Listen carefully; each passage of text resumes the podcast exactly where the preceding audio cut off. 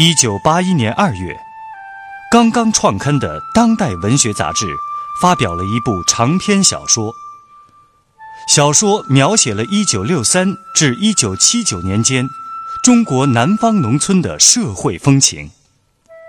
作者古华把自己熟悉的南方乡村里的人和事囊括浓缩进一部小说里，与政治风云与风俗民情图画。借人物命运演乡镇生活变迁，通过一幅幅生动的乡村生活图景，展示了大时代的深刻变化。请听长篇小说《芙蓉镇》，作者古华，由人民文学出版社出版，演播聂梅。吊脚楼。原是富裕殷实的山里人家的住所，全木结构，在建筑上颇有讲究，或依山，或傍水，或绿树掩映，或林崖崛起，大多建在风景秀丽之所。它四柱落地，横梁对穿，圆筒杉木竖墙，杉木条子铺楼板，杉树皮盖顶。一般呢是上下两层，也有沿坡而筑高达四层的。第一层养猪圈牛，第二层是库房，存放米谷杂物农具，第三层是火堂，全家的饮食起居、接待客人、对歌讲古的场所就在这儿。第四层方为通铺睡房。在火塘这一层，有长廊突出，底下没有廊柱，用以日看风云、夜观星象，称为吊脚。初到山区的人，见吊脚楼衬以芭蕉果木、清溪山石，那尖尖的杉木皮顶，那四柱拔起的黄褐色的形影，有的屋顶和木墙上还爬着青藤，点缀着朵朵喇叭花倒会觉得这是个神秘新奇的去处呢。王秋社土地改革的时候分得的这栋胜利果实，一座临街吊脚楼，原先呢是一个山坝逢围赶长的临时住所。楼前呢原先有两行矮冬青，如今成了两丛一人多高的刺棚。这楼后边。原先栽着几棵肥大的芭蕉，还有两株广菊。如今呢，这芭蕉是半枯半死，广菊呢生了粉虫了。楼分上下两层，下一层原先是火塘佣人的住房，上一层才是山坝的吃喝玩乐之所。整层楼面又分成两半儿。临街的一半是客厅，背街的一半则分割成三间卧室。如今这王秋社呀，只在底下一层吃住，所以楼上那一层呢，经常空着，留给上级下来的男女工作同志借宿。早先呢，这楼上的金红楼花高柱床没有变卖的时候，王秋社呀，也曾经在楼上。住过两三年，睡在这楼花高柱床上，做过许多的春梦。嘿，那时候啊，他就像是中了魔、入了邪似的，在脑子里想象出原先那山霸王身子歪在竹梁床上啊，如何搂着卖唱的女人喝酒、听曲儿、笑闹的光景。那个山霸王后来得了梅毒，死得很苦很惨。真是活该。可是，这王秋社呢，总是觉得这床上啊还存有脂粉气，枕头边还留有口角香呢。哎呀，这牡丹花下死，做鬼也风流啊！他慢慢的就生出了一些下作的行径来。在那些天气晴和、月色如水的春夜、夏夜、秋夜里，他竟然不能自禁，从床上蹦跳到客厅楼板上，模仿起老山爸当日玩乐的情景来。他也歪在竹凉床上，抱着个枕头当姘头。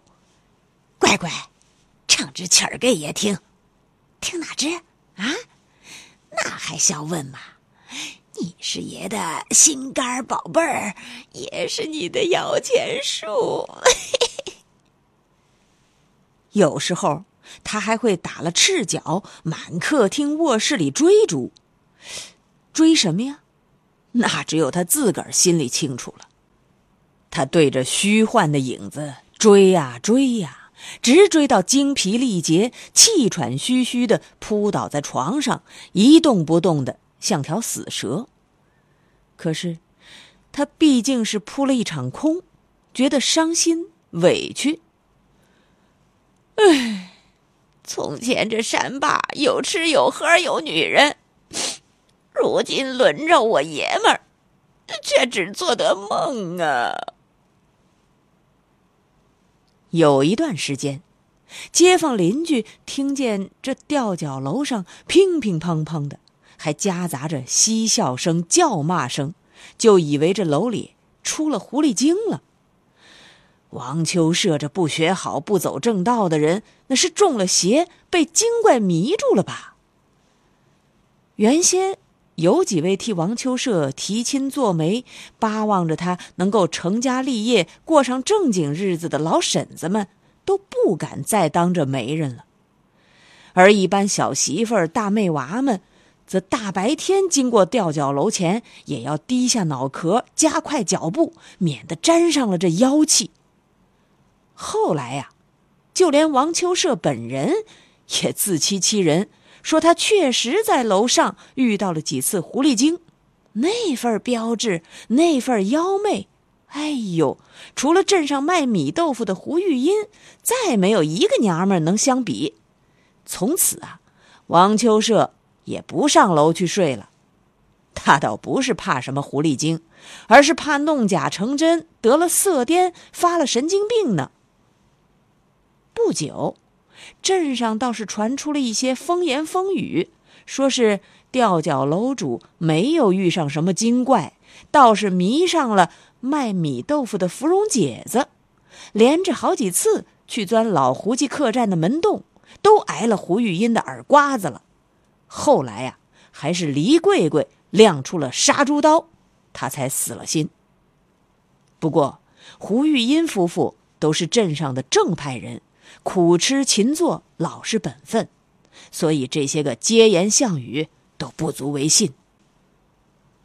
常言道：“屋靠保养，楼靠修。”李国香带着三个工作队员住进来的时候，这吊脚楼啊。已经很不成样子了，整座木楼都倾斜了，靠了三根粗大的斜桩支撑着。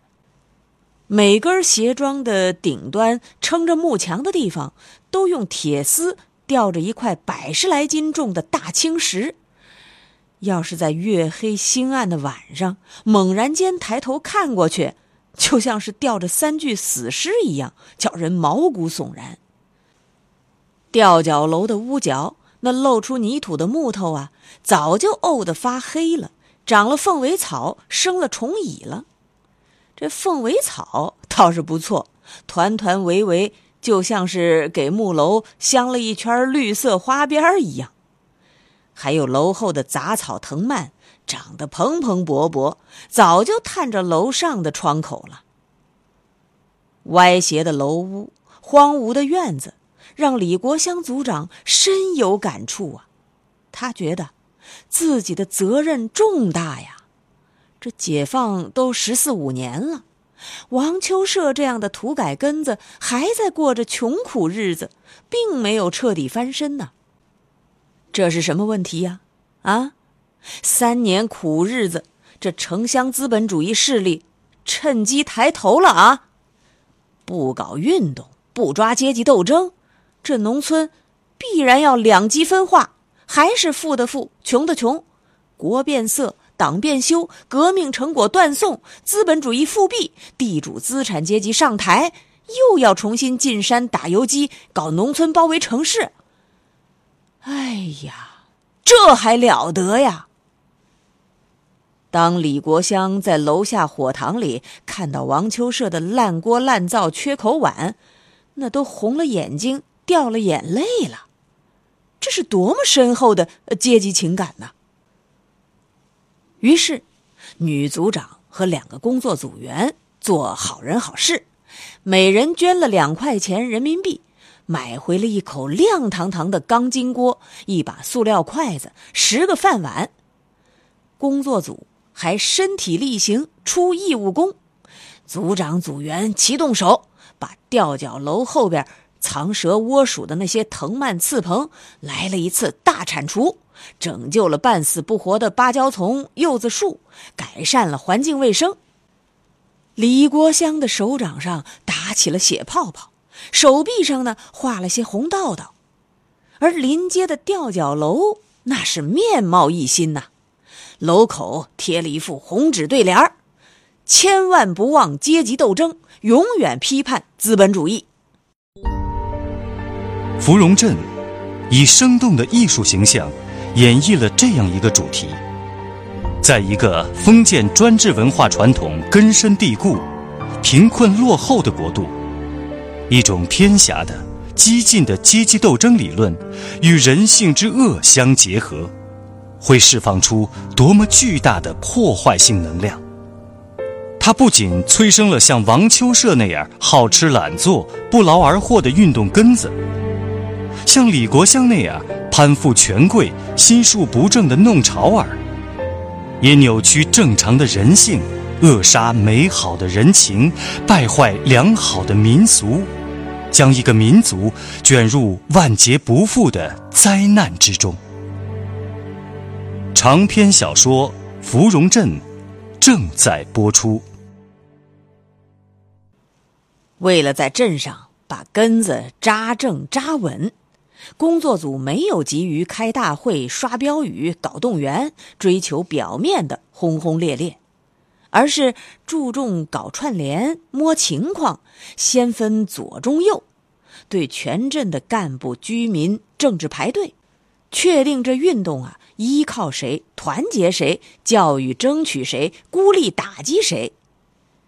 有一天，李国香派两个工作组员分头深入镇上的几户县贫农家串联去了，他自己留在吊脚楼里，对王秋社。进行重点培养，亲自念文件给根子听。他自从去年和王秋社有过几次交往之后，对这位吊脚楼主印象不坏，觉得他可塑性很大。首先是苦大仇深，立场坚定，对上级指示从无二话。再就是，此人这长相也不差呀，不高不矮。身子壮实，笑笑眯眯，和蔼可亲。更重要的是，王秋社思想灵活，反应快，嘴勤矫健，能说会道，有一定的组织活动能力。所谓人不可貌相，眼下王秋社不过是穿着破一点儿这饮食粗一点儿要是给他换上一身干部制服，再衬个白领子。啊，穿一双解放鞋，那论起气度块头来，也不会比县里的哪个科局级干部差了哪儿去。于是呢，这李国香初步打算把王秋社树成一个社教运动提高觉悟的典型、先进标兵，从而使自己抓的这个镇子的运动，也可以成为全县的一面红旗呀。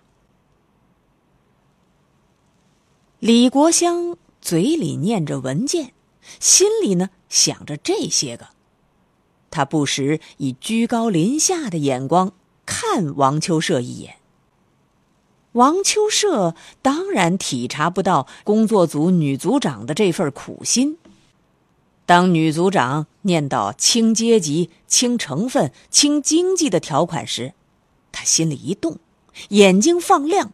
喉咙痒痒的，忍不住就问了：“哎，李李组长，这次的运动，是不是像土地改革的时候那样，呃，或者叫做第二次土改？第二次土地改革，嗯，对，对，这次的运动就是要像土改时那样扎根串联，依靠贫雇农，打击地富反坏右，打击新生的资产阶级分子。李国香耐心的给根子解答，流畅的背着政策条文。那，李组长，这回的运动。要不要重新划分阶级成分呢？嗯，情况复杂，土地改革搞得不彻底的地方，就是要重新建立阶级队伍，组织阶级阵线。老王啊，你听了文件，倒是动了一点脑筋。嗯，不错，不错。嘿嘿，呃，谢谢李组长。呃，我还有个事儿不懂，这个。清经济这一条，那是不是要清各家各户的呃财产呢？王秋社睁大了眼睛，一眨不眨的瞪着女组长，他差点就要问出“还分不分福财”这句话来了。女组长被这个三十几岁的单身汉盯得脸上有点发臊。就移开了自己的视线，继续讲解着政策界限。是这样的，这次啊，要清理生产队近几年来的工分、账目、物资分配，要清理基层干部的贪污挪用、多吃多占，还要清查弃农经商、投机倒把分子的福财，举办阶级斗争展览，政治账、经济账要一起算。哎，好。好，这个运动我拥护，哪怕提起脑袋走夜路，我都要去。王秋社呼的一下站起来，他兴奋的心都在砰砰跳了。哎呦，娘卖乖，哈哈！早些年曾经想过、盼过，后来自己都不相信会再来的事情，如今说来就来呀！乖乖。第二次土改，第二次划成分，第二次分福财，嘿嘿，看看吧，我王秋社有先见之明吧？你们这些个蠢东西，土改的时候分得了好田好土，耕牛农具，就只想着苦吃勤做的，只想着起楼屋、置家产、发家致富，哈哈。我王秋社就是比你们看得远，还是烂锅烂灶烂碗，当着县贫农来革你们的命，斗你们的争。王秋社一时浑身热乎乎、劲鼓鼓的，情不自禁的一把抓住了女组长的双手臂。李组长，我这百多斤的身配就交给工作组了，工作组就是我的亲爷娘。我呢，听工作组调遣指挥。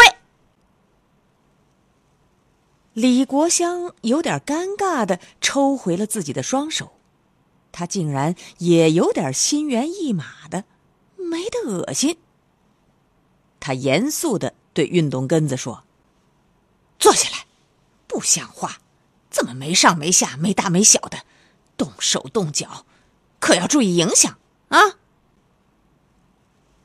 王秋社红了红脸，顺从的坐了下来。